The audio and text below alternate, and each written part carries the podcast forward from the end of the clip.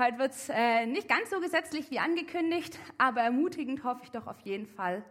Genau, ich freue mich. Heute geht es weiter mit dem zweiten Teil zu der Predigtreihe Endzeit.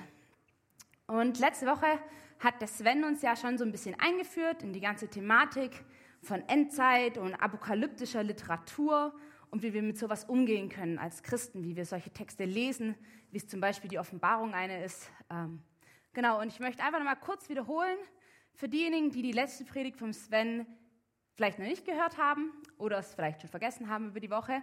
Genau, die Endzeit, die wird, wenn man sie neutestamentlich versteht, ist das die Zeit zwischen dem ersten Kommen von Jesus und dem zweiten. Das ist also nicht irgendwie äh, eine Phase in der Geschichte, sondern ähm, das ist quasi eine ganze Zeitspanne. Und die Endzeit, die ist geprägt von positiven und negativen Zeichen. Also wir haben so ganz klassische negative Beispiele für die Endzeit, wie zum Beispiel Verfolgung oder Krieg. Aber wir haben auch positive Zeichen, die die Endzeit kennzeichnen, wie zum Beispiel das Wirken vom Heiligen Geist oder auch die Verkündigung vom Evangelium in der ganzen Welt. Die Endzeit ist jetzt also nicht nur was brutal Schlimmes und die Welt geht unter und alles wird nur noch schlimmer, sondern ist eben diese Zeitspanne, bis Jesus wiederkommt, ähm, die von diesen verschiedenen Ereignissen geprägt ist. Und wir befinden uns da drin eigentlich schon seit 2000 Jahren. Genau, heute wollen wir ein bisschen äh, tiefer einsteigen in das Thema und äh, weil man vielleicht mit der Endzeit, ich weiß ja nicht, wie es euch geht, aber doch tatsächlich ganz oft nur die Offenbarung verbindet, möchte ich in der Predigt heute ein bisschen einen anderen Fokus legen und ähm, mit euch ein paar neutestamentliche Stellen dazu anschauen. Genau, vielleicht kurz, ich habe mich, ich weiß, es ist brutal spannend, also auch ich bin natürlich total fasziniert von der Offenbarung und diesen ganzen Texten, aber ich habe mich gegen so eine Auslegungspredigt entschieden, ähm, da ich zum einen mir selbst das tatsächlich nicht anmaße, das zu verstehen. Also ich weiß nicht, wer hier gerne die Hand heben würde und meint, also, also dass die ganzen Zeichen und Symbole und Bilder, das hat Sven ja auch schon gesagt, das einfach, das ist mir zu wild, das fangen wir gar nicht erst an. Und der zweite Teil ist tatsächlich, dass ich finde, dass in der Geschichte schon zu viel negative, falsche Auslegung von diesen Texten passiert ist. Also da gibt es alle möglichen Beispiele. Zum Beispiel äh, Luther, der hat zu seiner Zeit auch schon das Ende mit der Offenbarung daher gepredigt. Also äh, der war sich auch schon ganz sicher, bei ihm ist soweit. Ähm, bis hin zu Anfang von den 2000er Jahren, als das Internet so groß wurde und man angefangen hat, das WWW, das World Wide Web, als das Zeichen des Tieres zu sehen und es wurde komplett verteufelt. Also ich sage ja, da gibt es alles, deswegen ähm, mache ich da jetzt einen Abstand. Ähm, und ich bin auch überzeugt tatsächlich, ähm, dass wenn wir als Menschen oder auch als Christen die Offenbarung so unbedingt ausgelegt haben wollen, dass da eigentlich zwei ganz entscheidende Fragen dahinter stellen, also stehen. Ähm, nämlich die erste Frage, schaffe ich das? Schaffe ich es als Christ zu bestehen, wenn das alles kommt? Werde ich das schaffen? Reicht mein Glaube? Und die zweite falsche Sicherheit oder Frage, die man sich oft denkt, ist vielleicht, wenn ich weiß, was kommt, dann bin ich darauf vorbereitet. Dann muss ich keine Angst mehr davor haben. Jetzt glaube ich aber tatsächlich, dass nicht nur die Offenbarung, sondern eben auch andere Texte uns in diesen Fragen Sicherheit geben können. Ähm, beziehungsweise ich glaube, dass diese Fragen aus einer ganz tiefen Angst und Unsicherheit eben heraus entstehen, nämlich aus der Unsicherheit tatsächlich reicht mein Glaube aus, so wie er ist, oder woher weiß ich denn wirklich sicher, dass ich errettet bin? Genau, deshalb habe ich heute einen Text mitgebracht, der nicht in der Offenbarung steht, aber sich mit diesem Thema Endzeit auch beschäftigt und der steht im 1. Thessalonicher Brief, Kapitel 5, die Verse 1 bis 11. Vielleicht kurz ein paar Kleinigkeiten zum Hintergrund, ähm, von dem Brief. Der Brief ist an die Thessalonicher. Ähm, es ist eine Stadt oder war eine Stadt, eine Gemeinde ähm, von Paulus in Kleinasien. Und Paulus schreibt jetzt dieser Gemeinde eben diesen Brief. Fun Fact ist vielleicht, dass die Leute damals, also die Christen und auch Paulus selber, eigentlich eine ziemlich hohe Naherwartung hatten. Also die waren sich alle sicher, sie erleben das Kommen von Jesus. Das, das werden sie alle wieder erleben. Das, da sind die voll mit dabei. Ähm, Umso kritischer wurde es, als die ersten Christen in den Gemeinden gestorben sind und Jesus ja noch nicht wiedergekommen war. Und genau darin finden wir uns jetzt wieder, dass Paulus versucht, diese Fragen zum Thema Endzeit und Jesu Wiederkunft von den Thessalonichern zu beantworten. Genau, ich lese den Text vor. Wir finden ihn aber auch an der Leinwand. Über die Frage nach Zeit und Stunde brauche ich euch aber nicht zu schreiben, liebe Geschwister. Ihr wisst ja genau, dass der Tag des Herrn so unerwartet kommen wird wie ein Dieb in der Nacht. Wenn die Leute sagen, jetzt haben wir Frieden und Sicherheit, wird plötzlich ein Verderben über sie hereinbrechen, wie die Wehen über eine Schwangere. Da gibt es kein Entkommen. Doch ihr, liebe Geschwister, lebt ja nicht in der Finsternis, dass euch der Tag wie ein Dieb überraschen könnte, denn ihr seid Menschen des Lichts und Kinder des Tages. Nein, wir gehören nicht zur Finsternis und Nacht. Deshalb wollen wir auch nicht schlafen wie die anderen, sondern wachen und nüchtern sein. Denn wer schläft, schläft in der Nacht und wer sich betrinkt, tut es in der Nacht. Wir aber gehören zum Tag und wollen darum nüchtern sein, gerüstet mit dem Brustpanzer des Glaubens und der Liebe und mit dem Helm der Hoffnung auf Rettung. Denn Gott hat uns nicht dazu bestimmt, dass wir seinem Zorngericht verfallen, sondern dass wir durch unseren Herrn Jesus Christus das Heil in Besitz nehmen. Er ist ja für uns gestorben, damit wir für immer mit ihm leben. Ganz gleich, ob wir noch am Leben sind, wenn er kommt oder nicht. Macht euch also gegenseitig Mut und richtet einander auf, wie er es auch jetzt schon tut. Genau, mein erster Punkt trägt den Namen Zeiten und Zeitpunkt. Das Erste, was uns hier so ins Auge sticht, wenn wir den Text sehen, ist die Frage nach, wann wird es soweit sein? Wann ist es soweit? Und das haben sich die Thessalonicher auch gefragt. Und das ist bestimmt auch die erste Frage, die wir uns so stellen, wenn wir an dieses Thema denken. Woher wissen wir, wann es soweit ist? Und Paulus antwortet ihnen hier auf diese Frage, die sie anscheinend ja auch stellen, dass es nicht nötig ist, ihnen darüber zu schreiben. Warum? Weil sie selbst wissen, dass der Tag des Herrn kommen wird, wie ein Dieb in der Nacht.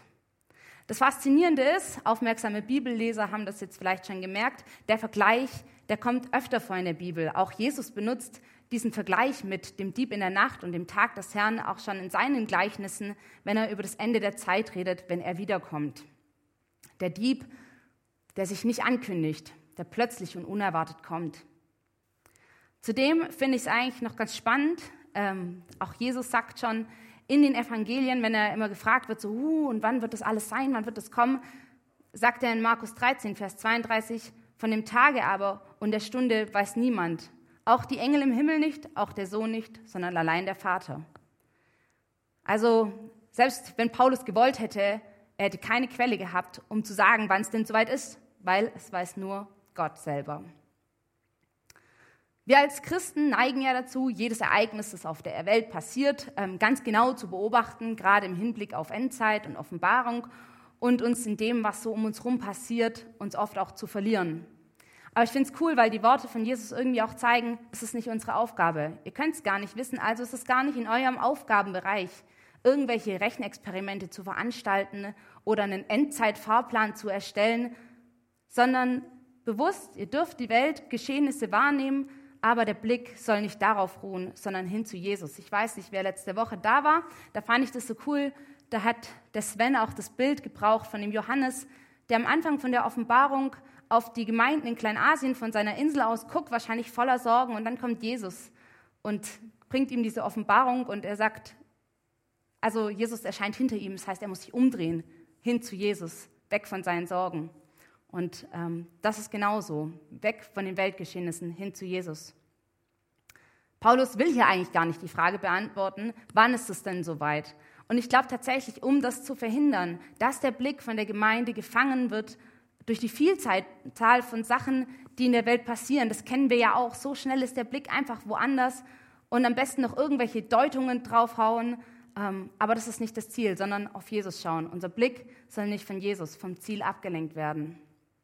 Wenn wir jetzt also zum Beispiel auf die Offenbarung schauen oder so, dann ähm, fragen wir uns ja auch immer, was bedeutet das? Was wird kommen? Wie müssen wir das verstehen? Und das ist eine Frage, die kann uns gefangen nehmen. Wie gesagt, die kann uns einnehmen.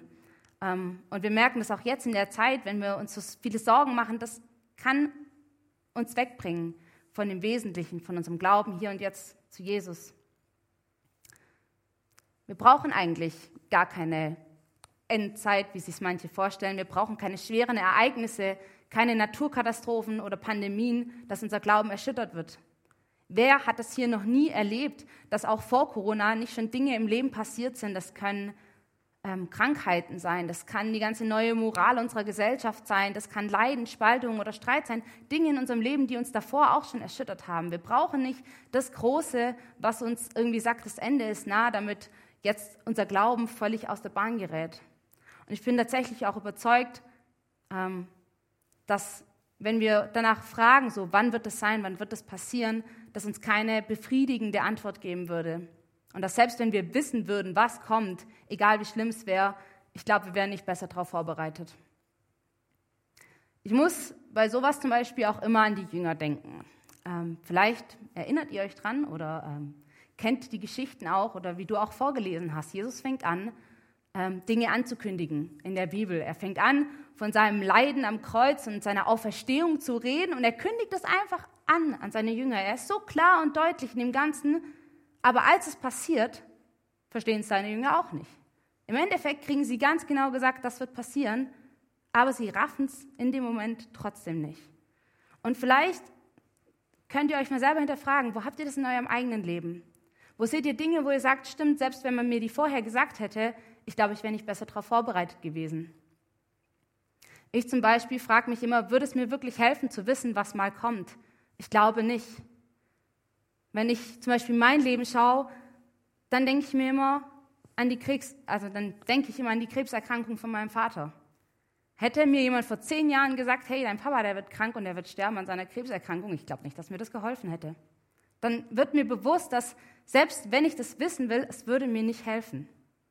Hätte ich das gewusst, hätte es mich wahrscheinlich sogar eher weggebracht von Gott und eher in Zweifel reingeritten und ich wäre überhaupt nicht fokussiert gewesen, sondern am Ende war meine Beziehung zu Jesus gefragt. Und ich glaube, ähnlich verhält sich das auch in der Endzeit. Wie Sven das letzten Sonntag ja auch schon gesagt hat, befinden wir uns eben in dieser Zeit. Ähm, und wir wissen, dass dieser Tag auf jeden Fall kommt. Das ist uns ganz gewiss. Ähm, aber anstatt, dass wir uns jetzt irgendwie drin verlieren und meinen, es wäre wichtig, dass wir wissen, wann das ist und wie das kommt, sollten wir uns tatsächlich auf diese Zeit vorbereiten, indem wir uns anspornen, unseren Glauben neu zu hinterfragen. Neu zu fragen, wo stehe ich? Mein Glauben zu erneuern und Menschen von Jesus zu erzählen, eben weil wir wissen, dass dieser Tag kommt, der für uns die Erlösung bedeutet, aber vielleicht für viele andere nicht. Und damit kommen wir zum zweiten Punkt.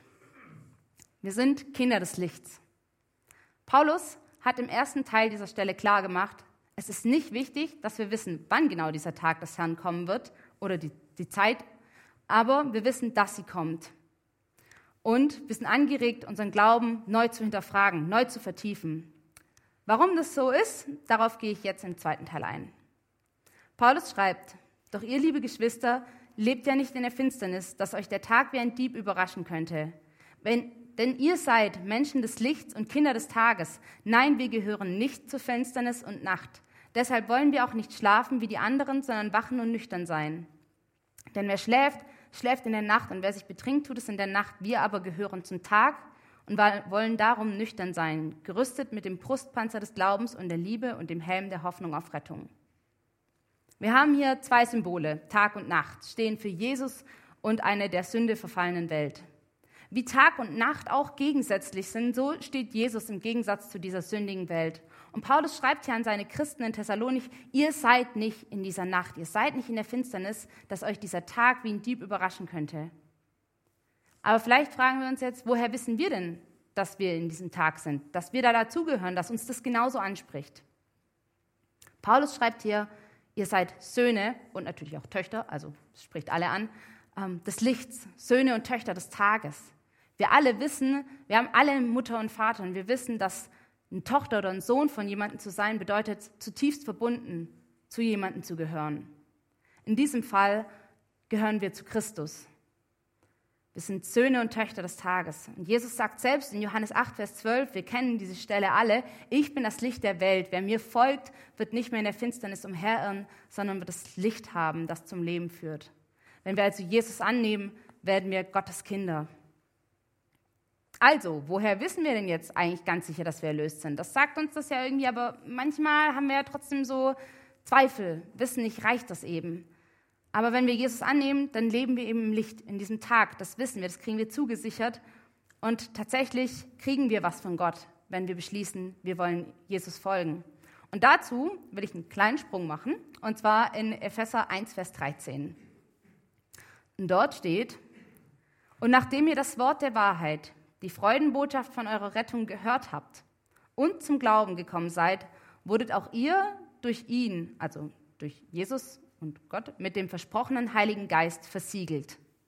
Dort lesen wir, dass wenn wir die gute Botschaft, das Evangelium von unserer Rettung annehmen, dass wir dann zu Gott gehören. Also wenn du dich schon mal gefragt hast, woher weiß ich das jetzt ganz sicher, dass ich zu Gott gehöre, dann steht hier deine Antwort. Wenn du die gute Botschaft von Jesus für dich angenommen hast, wenn du sie gehört hast und bekennst. Und wir lesen weiter, er hat euch ein Siegel aufgedrückt, dass er euch durch den Heiligen Geist schenke, den er euch im Glauben zugesagt hat. Also diese drei Schritte, so dieses, ich höre die Botschaft, ich glaube die Botschaft und ich bekenne sie, ich sage Ja dazu, ich sage Ja, ich nehme das an. Also wenn wir Ja sagen zu Jesus, dann drückt er uns sein Siegel auf und dann bekommen wir den Heiligen Geist geschenkt. Das ist jetzt vielleicht alles ein bisschen theoretisch mit dem Siegel und allem drum und dran und klingt auch schon wieder ganz ähm, crazy. Deswegen ähm, vielleicht, um das ein bisschen bildlicher darzustellen. Früher, wir kennen das aus Filmen, aus Dokus, weiß nicht, wer hier einen Mittelalterfilm hat, aber genau. Auf jeden Fall, das wisst ihr bestimmt, Herrscher und Könige haben damals Dinge wie zum Beispiel Briefe oder Besitzurkunden mit einem Wachssiegel ähm, drauf versiegelt. So eins. Ähm, genau, und dieses Siegel, das kennzeichnete dann, das gehört dem König. Und nur der König oder jemand, dem er es beauftragt hat, darf dieses Siegel wieder öffnen. Und wenn wir Jesus annehmen, dann erhalten wir so ein Siegel auf unser Leben. Dann erhalten wir quasi den Stempel Gottes auf uns. Dann besiegelt uns Gott als seine Kinder. Und dieses Siegel, das ist der Heilige Geist als Pfand für die Ewigkeit. Mit dem Moment, wo wir Jesus in unser Leben lassen, werden wir von Gott mit dem Heiligen Geist besiegelt. Und wenn wir weiterlesen in Vers 14, dann steht da noch, dieser Geist ist die Anzahlung, also wie ein Versprechen, auf unser Erbe und die Garantie für die vollständige Erlösung seines Eigentums. Wir dürfen also wissen, wir sind ganz erlöst und geborgen in Christus durch den Heiligen Geist. Und dieser Geist, der ist uns gegeben, um uns zu helfen, dass wir an Jesus dranbleiben in unserem Leben. Das ist seine Aufgabe, dass er immer wieder auf ihn uns ausrichtet, auf ihn hinzuweisen, dass wir sein Wort verstehen und seinen Willen tun können.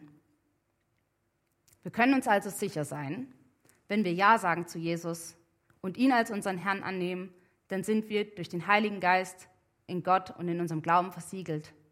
Und wenn wir von Gott versiegelt werden, wenn er uns durch unser Bekenntnis diesen Stempel aufdrückt, dann ist das was, was wir vielleicht gar nicht selber sehen und andere auch nicht, aber es ist da. Und dazu möchte ich ähm, etwas Kleines vorführen. Ich habe einen Stempel mitgebracht. Der sieht so aus. Da ist ein Kreuz drauf.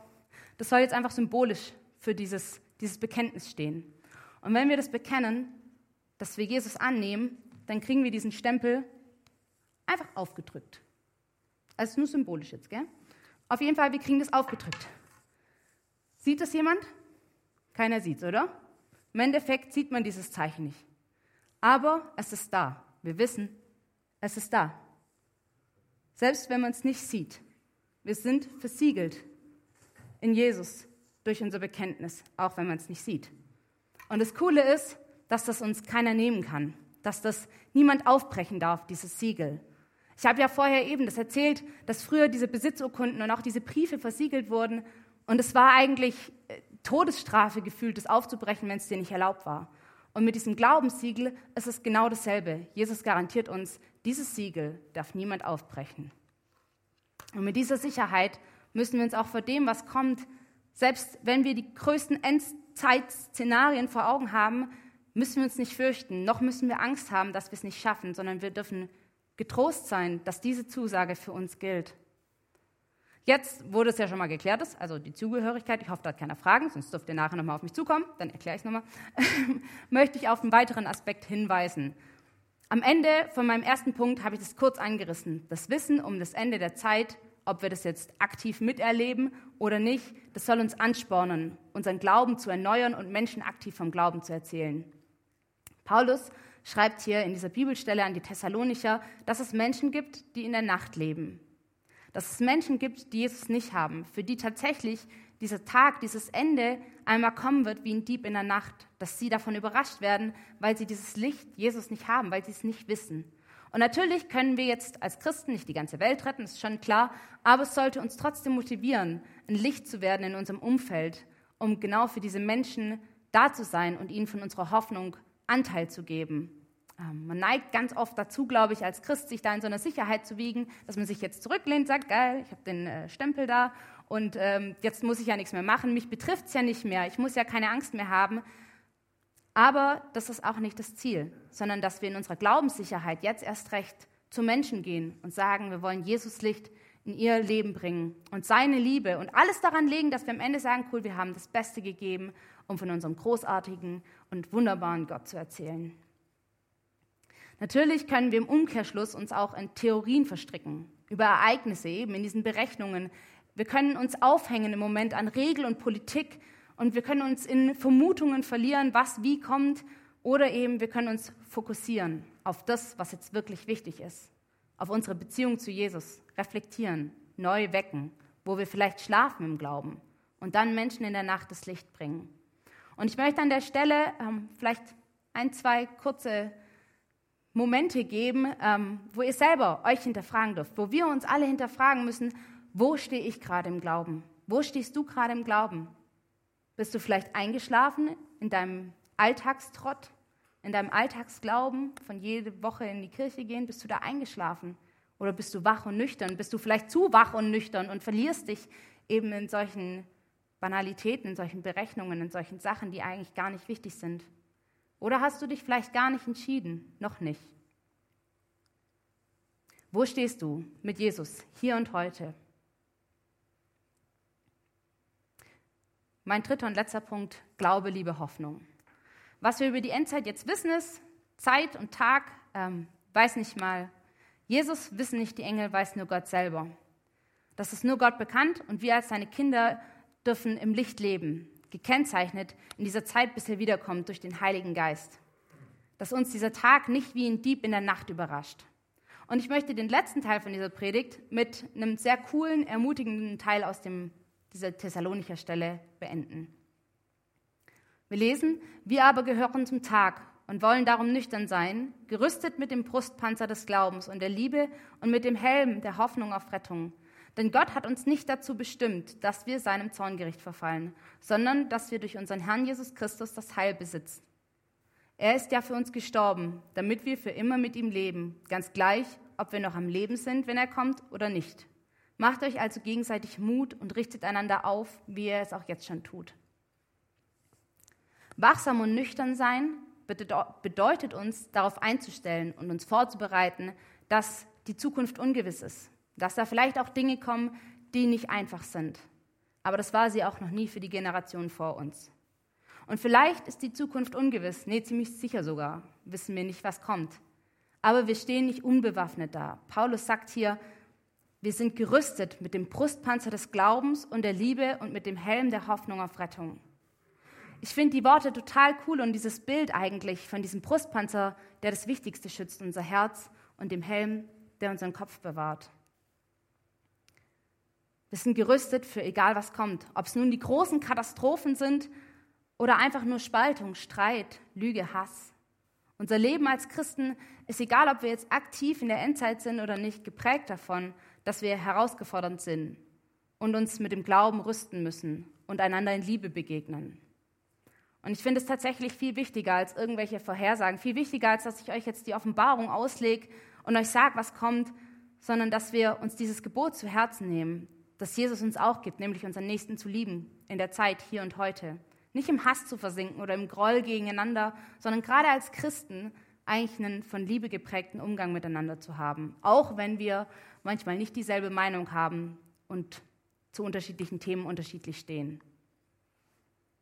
Was wir über die Endzeit wissen, das soll uns nicht irgendwie dienen, uns dazu verlaufen, sondern uns zu Taten anspornen. Und ich habe eine letzte Bibelstelle, ähm, zu der wir jetzt springen, die steht in 1. Petrus 4, Vers 7 bis 10. Dort schreibt Petrus an seine Mitchristen in Kleinasien, das Ende aller Dinge ist nah. Seid also besonnen und nüchtern in euren Gebeten. Vor allem aber hört nicht auf, euch gegenseitig zu lieben, denn die Liebe deckt viele Sünden zu. Seid gastfrei untereinander, ohne zu murren. Gott hat jedem von euch Gaben geschenkt, mit denen ihr einander dienen könnt. Tut das als gute Verwalter der vielseitigen Gnade Gottes. Coole, wir merken wieder, Petrus hat damals auch schon gedacht, das Ende ist nah. Auch er hatte diese krasse Naherwartung, aber anstatt dass er jetzt irgendwie schon anfängt, ähm, wild Panik zu schieben, mahnt er seine Mitchristen dazu, genau diese Zeit zu nutzen ähm, zur Tat. Als Christen sollen wir aktiv beten, aktiv einander dienen, aktiv lieben. Wir sollen nicht in der Zukunft, sondern in der Gegenwart, im Hier und Jetzt leben. Vielleicht ist es dem einen oder anderen auch schon aufgefallen, aber was wir während Corona am meisten beobachten können, ist, dass die Liebe untereinander abgenommen hat. Es wird zwar von viel Solidarität geredet, aber sind wir doch ehrlich, das Ego, das Ich steht am meisten im Mittelpunkt. Ich brauche einen riesen Vorrat an Klopapier. Ich will aber eine große Party schmeißen. Ich will aber nicht verzichten. Ich will aber mein Leben genießen. Ich will reisen. Ich habe aber keine Lust auf und so weiter. Ich meine, wer kennt die, diese Zeilen, diese Sätze nicht aus der heutigen Zeit? Aber auch ohne Corona war das schon da. Aber ich glaube tatsächlich, dass dieser Ausnahmezustand einfach nur diese Egozentrik, diese Ich-Zentriertheit so richtig sichtbar gemacht hat. Wo ist das einander dienen? Wo ist da die Nächstenliebe? Und auch hier will ich uns fragen, dürfen wir uns fragen, wo stehen wir? Wo stehe ich? Ist mein Fokus auf Jesus, auf seiner Liebe zu mir und zu meinem Nächsten, an der ich mich übrigens orientieren soll als Christ? Oder ist sie nur auf mir, auf dem, was ich will oder eben auch nicht will in dieser Zeit? Wir sollen uns bekleiden und ausrüsten mit Glauben und Liebe für unseren Nächsten, aber auch mit dem Helm der Hoffnung auf Heil. Wir als Christen, ich habe es schon gesagt, als Kinder des Lichts haben diesen entscheidenden Vorteil, dass wir selbst in diesen turbulentesten Zeiten Hoffnung haben. Eine Hoffnung, die nicht von dieser Welt ist und die unser irdisches Leben übersteigt. Das ist eine Rüstung, von der Paulus hier schreibt, die tragen wir nicht nur manchmal, sondern die tragen wir immer bei uns. Denn Gott hat uns nicht dazu bestimmt für den Zorn und das Gericht, sondern dass wir eben durch Jesus gerettet werden, weil er für uns gestorben ist, damit wir mit ihm zusammen leben. Das ist die Verheißung, die über allem steht, auch über der Offenbarung und über dem ganzen Thema der Endzeit. Und wir dürfen mutig in diesen Taten, die da auch beschrieben sind in dem Petrus-Text, dürfen wir vorangehen, weil wir die Gewissheit haben, dass uns keiner aus der Hand Jesu reißen kann. Und dazu möchte ich eine letzte Stelle zur Ermutigung noch vorlesen aus Johannes 10, die Verse 28 und 29.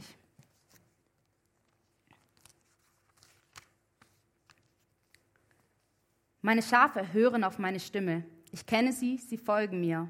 Und ich gebe ihnen das ewige Leben. Sie werden niemals verloren gehen. Niemand wird sie mir aus den Händen reißen. Denn mein Vater, der sie mir gegeben hat, ist größer als alles, was es gibt.